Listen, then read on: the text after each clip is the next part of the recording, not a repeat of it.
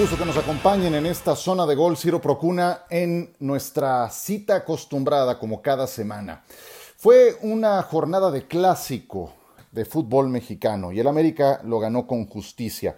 Por la mínima diferencia, tres puntos más. Si algo distingue a Miguel Herrera es su capacidad para sacar este tipo de partidos. No fue el juego más espectacular, ni mucho menos. En el renglón de intensidad no tengo mucho más que pedirles. Creo que fue un partido intenso, como de costumbre, como debe de ser un clásico, eh, pero no fue el más espectacular, en eso estoy de acuerdo. Eh, pero estos partidos, subrayo, hay que ganarlos como sea, porque donde no los gane siendo local, eh, se te viene una semana eh, muy tormentosa. Y bueno, me puedo imaginar cómo es en el caso de Guadalajara. Eh, eh, con el América, pues hay varias cosas que destacar, principalmente lo de Giovanni Dos Santos, que se lleva las palmas. Fue la novedad en la formación inicial y terminó por definir el partido tomó el lugar de alguien que ha sido muy importante para el América, como Federico Viñas, no estaba a disposición Viñas, y fue Giovanni el elegido, lo vino ensayando durante la semana Miguel Herrera y le resolvió con un golazo. No sé cuánto le deben de estar pagando a Giovanni Dos Santos, ni me interesa, pero debe de ser con certeza uno de los eh, sueldos más importantes de la América. Y está claro que a estas alturas no lo está desquitando. Esto que hizo el sábado en la noche en el Azteca es lo mejor que ha hecho desde que llegó a Cuapa. No deja de ser hasta ahora un pésimo negocio para el América, si vemos la pintura completa. Pero si necesitaba un punto de inflexión para empezar a rendirle al América, pues ahí lo tiene. En el juego más importante de la temporada regular para el América contra las Chivas, lo definió y con una joya de gol. Eh, Giovanni llegó en julio del 2019 y apenas ha entregado tres goles, un puñado de asistencias y minutos a cuentagotas. Y América le ha tenido toda la paciencia, toda la paciencia de Miguel, de Santiago Baños, para irlo llevando poco a poco, para que se recupere de sus lesiones, etcétera, etcétera. Pues ahí está lo que quería. Un punto de inflexión funcionó en el partido más importante y todo el mundo habla de esto. América al fin dejó en cero a su rival. Creo que eso es otro punto muy importante porque los problemas defensivos han estado ahí a la orden del día. 15 goles admitidos del América, solamente habían eh, blanqueado a Tijuana muy temprano en la campaña. Ahora lo hicieron con Chivas, que fue una auténtica facha, desaparecido en la segunda mitad. Sus revulsivos simplemente no existieron en este partido de Javier Eduardo López, pues yo no sé hasta cuándo lo van a seguir esperando. Tiene ya 26 años de edad eh, y no termina por entregarte, ya no digas un torneo completo bueno, una buena racha, un buen mes al equipo del Guadalajara. Muy, muy lamentable lo que ocurre con un jugador que indiscutiblemente tiene calidad, pero simplemente no, no aparece. Peralta y Angulo, que también entraron de relevos en este partido, hablando de eso, de los revulsivos, nada de nada, no tuvieron segunda, tercera velocidades eh, en sus cambios las Chivas y desaparecieron en la segunda mitad. Tuvieron ciertamente un par de ocasiones de riesgo en el primer tiempo, una muy bien sacada, bueno, las dos de hecho muy bien sacadas por Ochoa, una, un cabezazo del Chicote Calderón y antes un mano a mano con JJ Macías, donde la definición no es la mejor de, Macías, muy débil y, Ochoa ya la había chicado de, de, buena manera. Así es de que creo que América lo gana con justicia y qué pena que Guadalajara se regrese así. No, no coincido tanto con lo que comentó Víctor Manuel Bucetich al final del partido que eh, América se había encontrado con el gol y que ellos habían generado las ocasiones. Yo vi muy poca generación de parte del Guadalajara y creo que tienen lo que se merecen con esta derrota. Platicamos en ESPN Radio Fórmula con Miguel Herrera. Vamos a escuchar parte de esta conversación que tuvimos muy claro, muy puntual en sus eh, comentarios. Un Miguel que está en las buenas y en las malas dando la cara ante los medios de comunicación. Bueno, de, de cómo jugó, más allá del gol, de cómo jugó, creo que pues obviamente irá creciendo otra vez en lo que pretendemos. Estábamos conscientes que él podía estar 60, 65 minutos en la cancha, dando su máximo esfuerzo y así lo iremos llevando de a poco. Tampoco estamos pensando que vaya a ser ya un jugador de 90 minutos, porque así fue en su, en su llegada al, club cuando lo fuimos llevando. Desafortunadamente vino esa, ese accidente que tuvo en el partido contra Chivas el, el torneo pasado. Y ahora, bueno, pues ha regresado otra vez a la actividad. Eh, se, se siente bien. Yo creo que por supuesto le, le, vendrá muy bien. Nosotros también nos viene ver que, que él ya está recuperando su forma y exigirle como, como lo hemos hecho desde que llegó ese, ese estado físico y por supuesto el fútbol que nos tiene acostumbrados a dar. ¿no? Hola Miguel, John, un fuerte abrazo. Eh, felicidades de la victoria. Fíjate que yo ahorita comenté en el programa que te quería preguntar sobre el tema de lo de Oribe y que si saludó a los jugadores. No sé si yo estoy muy cargado al mundo de la NPL, pero ayer Silvio y yo hicimos un partido New England Seattle que se pegaron con todo. Es decir, no sabes cómo se pegaron. Y acabando el partido, Cam Newton de New England saluda a Greg Olson de Seattle porque el año pasado jugaron en Carolina y se abrazan, se dan la mano y no pasa nada. A mí me gustaría saber tu punto de vista como técnico del América de lo que se ha criticado que pasó en la cancha. No, me parece que han exagerado muchísimo, John. Exactamente como tú lo dices. Ayer en un partido de fútbol americano, pues obviamente se dan con todo. Ese es el deporte, chocar, es golpear. Eh, tú ves los, las peleas de la UFC, el box, pues van con todo y termina el, el round, termina el, boxeo, se truena la, última campanada, o lo noquea y se levanta y lo abraza y, y se acabó, ahí se acabó la rivalidad. Yo creo que tendrán que entender, Oribe estuvo cinco años en este club, conoce muy bien a los chavos, se le acercan, los que estaban más o menos en la bolita que estaban hablando, hoy están juntos, eh, los ves en tomas corriendo juntos, o sea, es también lo que tiene que entender la gente, ¿no? Yo creo que sí está bien la rivalidad y creo que en la cancha cómo terminó el partido caliente, todos ahí haciendo, eh, pues obviamente primero se, calentaron, no sé, no sé por qué, yo estaba muy retirado de la situación, pero, pero después, pues como siempre, ¿no? Termina en la cancha, ahí se acabó el partido, ahí se acabó todo, eh, yo creo que sí, habrá que decir los juegos, pues, el cambio de playeras yo creo que sí, me parece que está de más sobre la cancha, ¿no? Porque pues lo pueden hacer abajo en el vestidor, lo pueden hacer con los utileros, yo creo que eso pasa sin ningún problema para que la gente no se moleste, porque eso sí le puede molestar a la gente, pero lo demás me parece que tienen que entender, son equipos que van mucho a selección, jugadores que se juntan mucho en selecciones, y unos que hoy pues, han jugado unos en el América y en Chivas, y pues hoy en el caso de Oribe, pues se lleva bien con todos, ¿no? Es un tipo extraordinario que siempre ha tenido buena camaradería con todos, ha sacado fotos vistiendo la playera de América con gente de Chivas y hoy pues obviamente vistiendo la playera de Chivas con gente de América, ¿no? Creo que eso no tiene nada que ver y creo que le han exagerado, ¿no? A ver, uno, uno de los temas que eh, se le tenía que plantear a Miguel, lo, hizo John en esta conversación, pues es todo este asunto por el caso de Peralta, ¿no? Que en, realidad a, Miguel ni le correspondería dar un punto de vista, pero habiendo sido Peralta su jugador durante tanto tiempo, pues tiene eh, mucha validez su punto de vista. Eh, y yo estoy en parte de acuerdo con lo que dice Miguel, pero también entiendo la molestia que pudo haber causado esa actitud tan campechana, tan tranquila, tan desenfadada de Peralta al final del partido, conviviendo con los que fueron sus compañeros. Eh, maestro, te acaban de ganar un partido, te acaban de ganar el juego más importante de la campaña y no pudiste hacer nada por la causa de tu equipo. Eh, y si a esto le sumamos a la derrota, que Oribe no ha rendido, que seguro devenga un salario muy generoso, tiene poco crédito ante la afición del Guadalajara, eh, si, me apuran, pues lo seguirán ubicando más con el América que con las Chivas, pues entiendo que la afición del rebaño pueda molestarse. Lo que no comparto es que todo el análisis del partido se concentre en este caso particular. Porque de verdad, la, totalidad de la crítica se ha volcado hacia Peralta. ¿Y, qué pasó durante los 90 minutos? Eh, ¿Qué pasó eh, con los otros 10 que jugaron uh, mientras Peralta estaba en la cancha, con todos los que intervinieron de parte del Guadalajara. ¿Qué tal con ese rendimiento penoso de las Chivas? De un pobre desempeño que no alcanzó para mucho más que lo que se trajeron de regreso. Esa es la parte que, que se me, me hace muy injusta, porque ahora todas las pulgas se las cargan a Oribe por algo que entiendo pudo molestar, pero ¿qué me dicen de lo demás? De los que jugaron partido completo, de los que no definieron, de los que no generaron, de los revulsivos que no impactaron.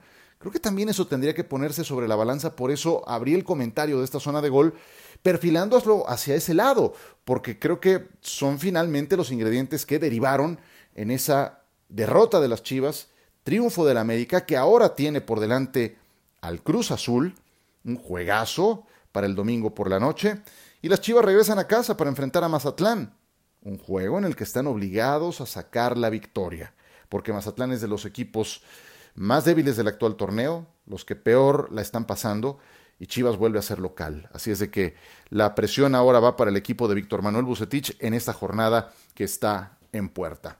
Hacemos una breve pausa y regresamos para hablar de NFL, como en cada emisión de Zona de Gol les voy a ofrecer mi Power Ranking, la NFL del 10 al 1, los 10 mejores equipos, los analizamos en un instante.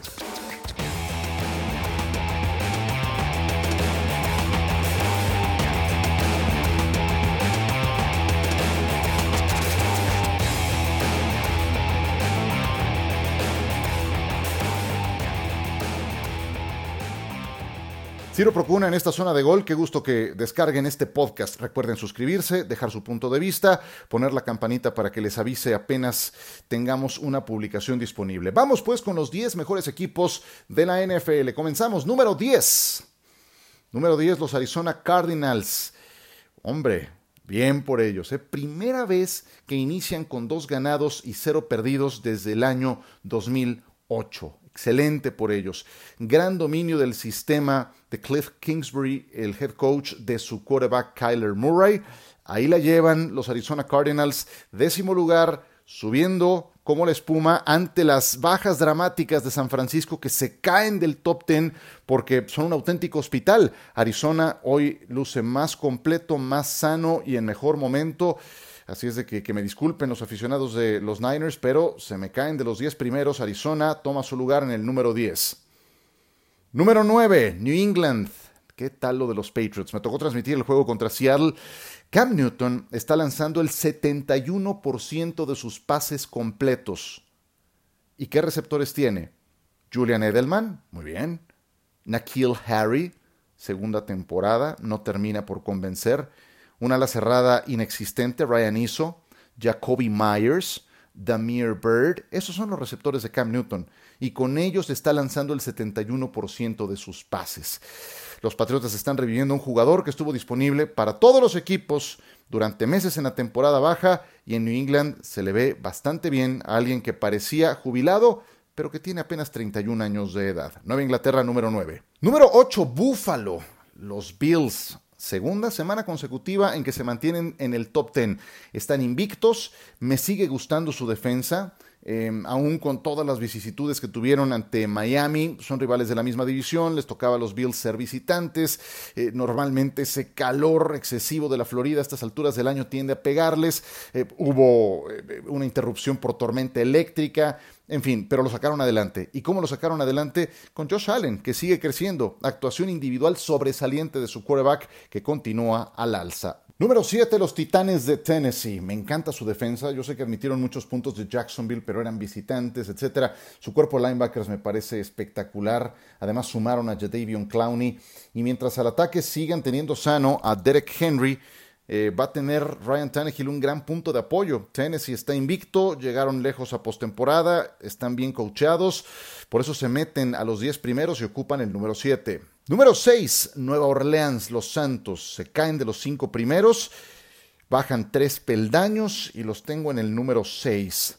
Perdieron en Monday Night Football. Vi, el rostro más oscuro de Nueva Orleans en mucho tiempo.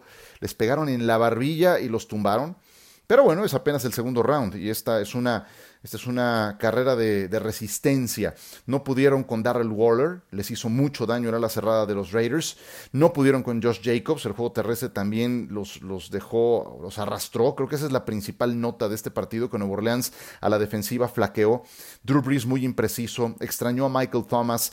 Y, el equipo en general lleno de castigos por segundo juego consecutivo. Esta vez 10 castigos, 129 yardas, así no se puede ganar. Nueva Orleans número 6 y ahora escucho de nueva cuenta el debate, si Drew Brees ya está grande, si le está cayendo el peso de los años. Es una buena discusión, pero solamente el tiempo lo dirá. Nueva Orleans número 6. Número 5, Pittsburgh.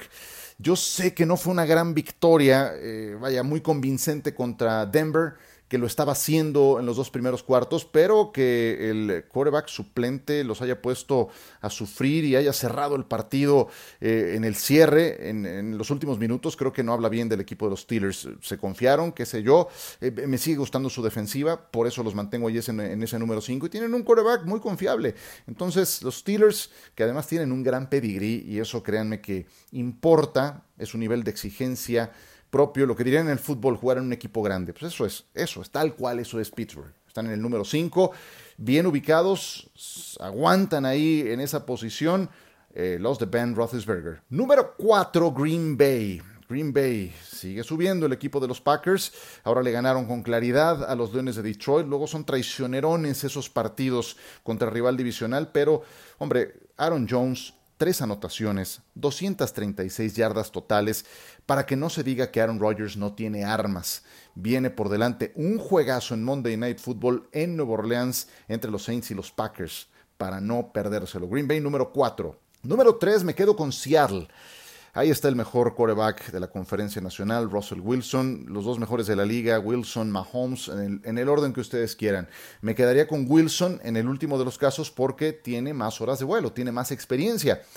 82% de sus pases completos. Vean este dato, escuchen. Lleva Russell Wilson 11 pases incompletos en lo que va de la campaña. Sí, van dos juegos nada más. 11 pases incompletos y 9 pases de touchdown y le hizo cinco a los Patriotas de Nueva Inglaterra el domingo por la noche. Solamente una intercepción, sí, pero bueno, esa fue culpa de Greg Olsen, porque el pase se lo puso en las dos manos a su ala cerrada. La defensa es la que me preocupa.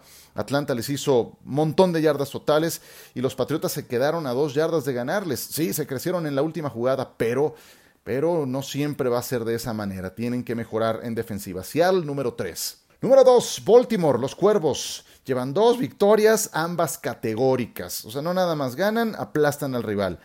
Le ganaron por 17 a los Tejanos y antes le habían ganado por 32 a los Cleveland Browns. frenaron en 51 yardas el ataque terrestre de los Texans. Y si no es Lamar al ataque, es Mark Ingram o es Gus Edwards o es la defensa, que está siendo otra vez muy agresiva, oportunista, generadora de intercambios de balón. Baltimore Baltimore, un fenómeno. Están otra vez muy sólidos. Número 2. Y el número 1 va a ser el próximo rival de los Cuervos y los tendremos en Monday Night Football. Primera vez desde que se da el nombramiento de jugador más valioso que los MVPs de temporadas consecutivas se enfrentan en un partido. Ocurrirá en este Lamar Jackson contra Pat Mahomes. Kansas City sigue ocupando el número uno. Veo muchos power rankings que ya ponen a Baltimore en el primer sitio. Para mí también influye lo que pasó la temporada pasada. Y en la temporada pasada Kansas City es el campeón. No siempre va a influir, pero como una especie de criterio, cuando los veo muy parejos, pues finalmente el campeón defensor sigue siendo Kansas City. Entonces eso también para mí sigue contando, aún con lo problemático que fue el triunfo más reciente contra los Chargers, sigo pensando que Kansas City es el número uno no parece haber ventaja suficiente para contenerlos. O sea, un colchón de 10 puntos a tu favor cuando estás jugando contra Kansas City no es suficiente. Pregúntenle a los Titanes, a los Tejanos, pregúntenle a los Chargers, les acaba de pasar a ellos. Les remontaron el partido, se fueron a tiempo extra y con un gol de campo de 58 yardas de Harrison Butker lo sacaron adelante. Así es de que Kansas City, número uno en este Power Ranking. ¿Quiénes se quedan en el borde? Muy cerca los Rams, muy cerca los Raiders. Me van a decir, ¿cómo está Nueva Orleans y no están los Raiders? Van bien los Raiders, le ganaron a, a Carolina en la jornada anterior, muy convincente lo que hicieron en Monday Night Football. Eh, y ahí la llevan. Me gusta lo que está haciendo el equipo de los Raiders y además me encanta que es un equipo con personalidad y ahora con un escenario digno. Eh, está padrísimo el estadio. Los Rams también ahí la llevan contra todo pronóstico. Están corriendo muy bien la pelota y eso le está incrementando la confianza a Jared Goff. Me preguntarán por los vaqueros de Dallas. Pues no, o sea, perdón. A ver, eh, porque se ha hablado mucho de ese juego contra los Falcons y creo que merece que le dejemos al menos el último minuto. Una victoria muy emotiva, mm, pero les digo una cosa, jugando así no van a llegar muy lejos. Jugando así no van a llegar muy lejos. Eh, claro que pone enteros de su lado Dak Prescott en la discusión de si merece o no un nuevo contrato. Si continúa así en la campaña, él en lo individual va a ser incuestionable que le den su nuevo contrato.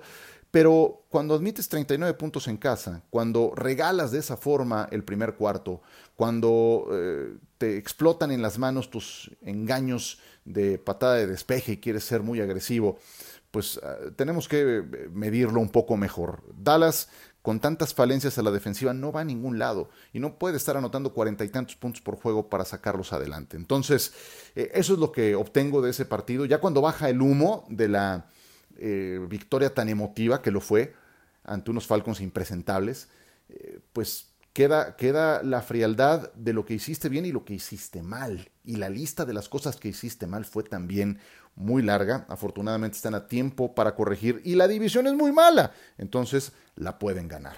Con esta me despido. Gracias por acompañarme, Ciro Procuna, en esta zona de gol. Gracias por descargar el podcast y aquí nos escuchamos muy pronto.